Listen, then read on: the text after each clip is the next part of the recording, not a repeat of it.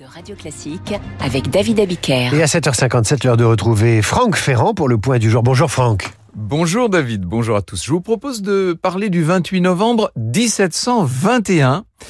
Euh, ça commence par un terrible moment de torture. Le bourreau et ses aides ont attaché le condamné sur une croix de Saint-André. Ils lui brisent les membres, les côtes, et ils vont le fixer ensuite sur une roue de carrosse. C'est ce qu'on appelle le supplice de la roue.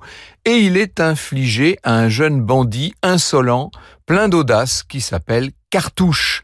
Cartouche qui a été véritablement euh, le personnage honni de la régence de Philippe euh, d'Orléans. Ce même Cartouche qui a été interprété euh, au cinéma par Belmondo et qui est un peu présenté comme une sorte de Robin des Bois moderne.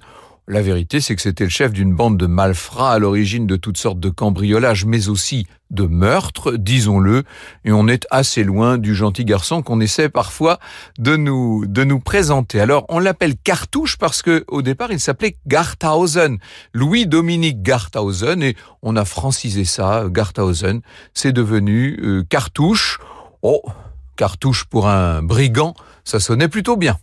À condition de mettre dans le mille, évidemment, Franck Ferrand pour le point du jour que vous retrouvez à 9h05 pour Franck Ferrand raconte tout de suite la.